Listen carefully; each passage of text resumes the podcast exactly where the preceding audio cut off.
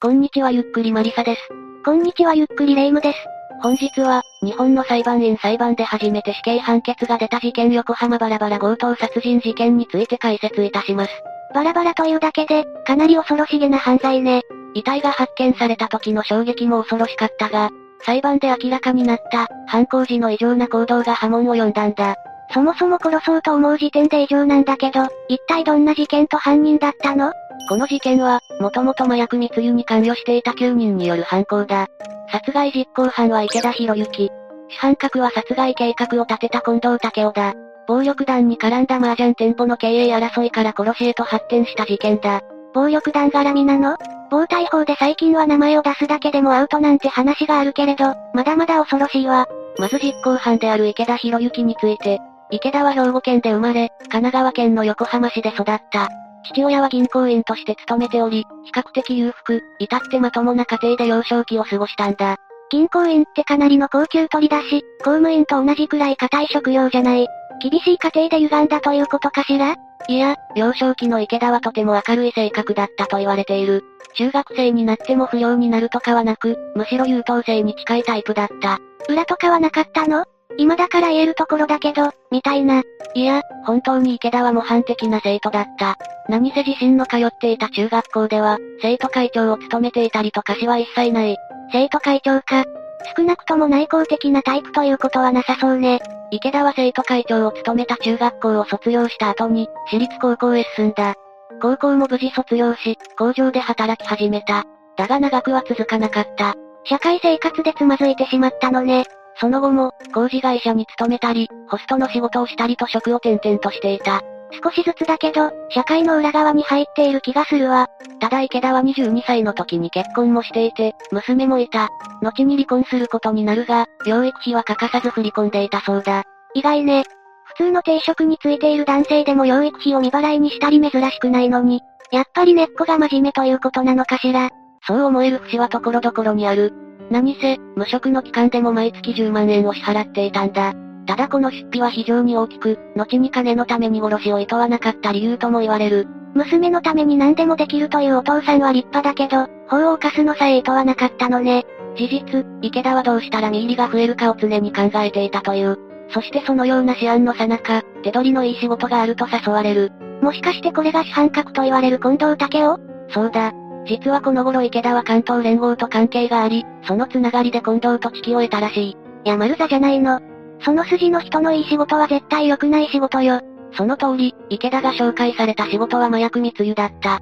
大金をすぐに稼げることを知った池田は、この誘いに乗った。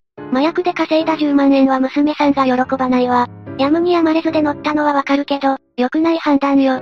いや、むしろ池田は喜んだと思われる。何せ彼は2007年に公開された映画アメリカンギャングスターに強い影響を受けていたんだ。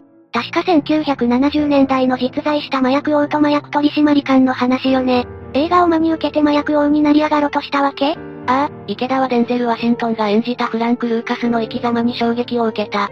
自分も覚醒剤で成り上がりたい、大金を手にして成功したいと考えた。真面目な生徒会長はどこに行ったのよ？ねえマリサ、池田についての生い立ちは分かったけど、もう一人の近藤については何かないの？近藤武雄の家庭環境は不明だ。だが彼は高校と大学は早稲田に進んでいる。高学歴ね。それに私学だから経済的にはある程度裕福なんじゃないの？そうだな、お金に困るような貧困家庭ではなかった。加えて高校までは真面目で熱血感だったという。しかし彼は大学在学中に何年も留年していたらしい。直接的な原因は不明だが、早稲田大学時代に道を踏み外してしまった可能性が高い。早稲田大学合格後、関東連合とつながりを持つ社会の裏側、コースに乗っていれば、エリートだったのに。だが近藤は裏側では手広く商売をしていた。宿歌舞伎町の麻雀店、東京都内で風俗店の経営にも関わりがあったとされている。だがこのうち、麻雀店が後に事件の引き金となった。近藤は以前にも東京と世田谷区に別の麻雀店を経営していたが、すでに他の人に譲っていた。そして、この近藤の後に麻雀店を経営していたのが後に被害者となる水本大輔さんだった。近藤は水本さんを店長として雇ったつもりだったが、経営権を乗っ取られたらしい。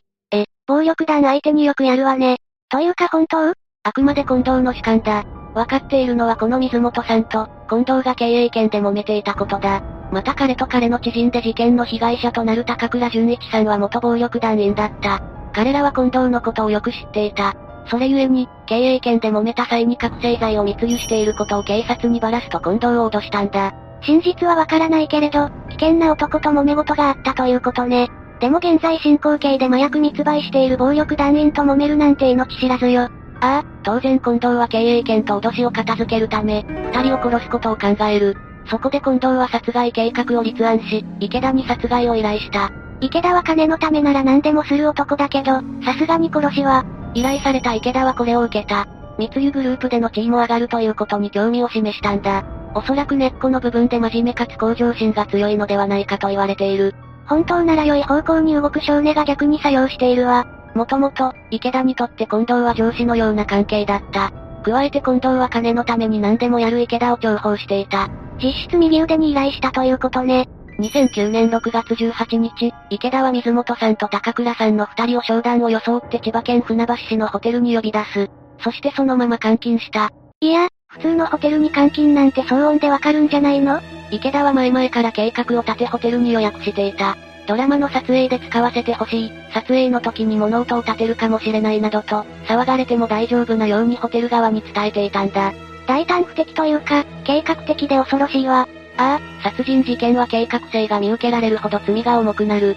俗に言うカッとなってやったの方が軽いんだ。だが、ここからは計画性以上に、稀に見る残虐なものだった。池田は二人の前で電動のこぎりを取り出して作動させ、恐怖心を煽ってから殺害するという凶悪な行動をとった。あかん。被害者男性の一人である高倉さんは、ホテルの部屋の風呂場に連れて行かれ、電動のこぎりで生きたまま首を切断された。は？なんでわざわざそんな風にして殺すの？言いたくないけど、もっと静かで汚さない方法があるじゃない。はっきり言えば、脅しだ。後に残酷な面を見せれば、利権が手に入ると考えたとのことだ。自分は怖い人間だと思わせようとしたのね。でも怖いというよりヤバいやつよ。確かに猟奇的な面だけが浮き彫りになった。高倉さんは、家族に電話をさせてほしい、せめて殺してから首を切断してくれ、と泣きながら懇願したという。しかし池田はそれを指を切り落としつつ笑いながら聞き流し、そのまま首を電動のこぎりで切断した。そもそも高倉さんは揉めていた人でもないじゃない。これで満足したのか、池田はもう一人の被害者である水本さんをナイフで刺し殺した。その後、池田は二人の遺体を運びやすくするためにバラバラに解体。計画的に証拠を消そうとしているのね。娘に仕送りを欠かさない父親と今の池田が結びつかないわ。池田がどのような人物であったかはもはや老いたちだけでは理解できない。単に金欲しさと脅しにしても、過剰なまでの暴力性を見せている。例えば池田は、電動のこぎりで首を切断した後に、同じ犯行グループのメンバーに人形みたいだろと話しかけたり、二人を殺害した後は何事もなかったかのように近藤に電話し今、死にましたと、軽い調子で報告。また後に明らかになることだが、この時立ち会った他のメンバーに、止めたら、お前らも同じ目に合わせる家族も危ないと思えと脅している。特にこの時死ねば人間はただの肉の塊と池田に話しかけられたことが印象的だったという。ハローキテ殺人事件でも解体はあったけど、結局犯人は嘔吐したり手を止めたりしていたものね。そう考えると軽い調子でできる池田はどこか、得体が知れないわ。話を犯行時に戻す。日をまたぎ19日、バラバラにされた二人の遺体は、池田を含む犯行グループによってスーツケースに入れられ、横浜港や山梨県の山間部に運び出された。そして犯行グループによって運び出された遺体はそのまま部分ごとに遺棄された。この時ホテルに呼び出された被害者たちは、1300万円もの現金を持参していた。何のお金？池田が商談を装って二人を呼び出していたことから、商談用の金だろう。池田は被害者を殺害した後、この1300万円を奪って逃げている。このことから事件は強盗が目的ではなかったものの、強盗殺人事件と呼ばれている。きっとこのお金も計画だったのでしょうね。殺害と金銭奪取までは計画的だったが、遺体の隠蔽はずさんだった。まず、事件後の2009年6月24日に横浜市金沢区幸浦にある岸壁で遺体の下半身が見つかる。殺害と息が18日から19日にかけてだから、5日しか隠せなかったのね。さらに翌日に被害者の頭部2つや下半身などが見つかる。続いて結束バンドで縛られた手首、山梨県富士山麓では胴体が見つかった。発見された遺体から被害者が2人分と確定される。身元はどの時点で分かったの？警察が遺体から指紋を取った時に、遺体は高倉淳一と水本大輔だということが分かった。二人とも元暴力団員で、近藤と揉めていたからすぐに調査線上に上がった。こうして横浜バラバラ強盗殺人事件は発覚した。調査が始まるのね。いや、肝心の実行犯たちは二人の遺体を遺棄した後に、覚醒剤取締法違反などで逮捕されていた。この時逮捕されたのは、主犯格である近藤を除いた8人だ。彼らは事件の発覚後、自供によって殺人や強盗の罪で再逮捕されることになった。結局自供したの？それに近藤は？自供については、このままでは捕まることになるからと自暴自棄気味の自白だったらしい。近藤は逃走中だ。現在も捕まっていないが、これについては後で語る。自供によって池田は再逮捕され、上記の9個の罪状で起訴された。最初に覚醒剤取締法違反、そこから監禁、殺人事件、お金を奪ってから強盗殺人、あとは麻薬の密輸関係ね。その後、最初に言ったように、殺人事件に関して、裁判員裁判が行われた。国民から招集されるやつね。でも感情的に極刑化しやすいとも聞くわ。想像の通りのことが起こった。池田の殺人事件の裁判の際、殺害時の異常な言動、命乞いを無視して電気のこぎりによる首切断などが、裁判員の心情を揺らしたんだ。また池田は自分は人を殺せる人間とアピールするために殺した、と当時の動機を正直に述べた。おそらく諦めから何でも話したのだろうが、悪印象よ。でも罪の重さから言って極刑以外思いつかないわ。ああ、その凄惨な内容と利己的な動機から極刑が言い渡された。弁護側が控訴したが、本人が控訴を取り下げたため死刑確定処遇となった。裁判員裁判で初めての死刑確定ということね。池田の殺害に立ち会い、遺体遺棄に協力した密輸メンバーも死体遺棄逮捕監禁罪に問われた。ただ首謀者の近藤は、現在も捕まっておらず、2009年12月15日に ICPO を通して国際指名手配されるに至っている。一人だけ警察を振り切るなんてすごいわね。やっぱり頭が切れたということ？いや、というよりこの男、結局個人的なごたごたから麻薬密輸組織に大きな穴を開けたことになるだろ？まあ、そうね。それで、もう一切合切の罪を押し付けられて、死んでいるんじゃないかとも言われている。また、これも噂だが、近藤は上流階級の出身でそれゆえにかくまわれているなんて話もある。上級国民説か。いやでも結局あの人も捕まってんじゃん。しかもあれは過失致死で、こっちは計画殺人だから重さが全然違うじゃない。だからこれは噂だ。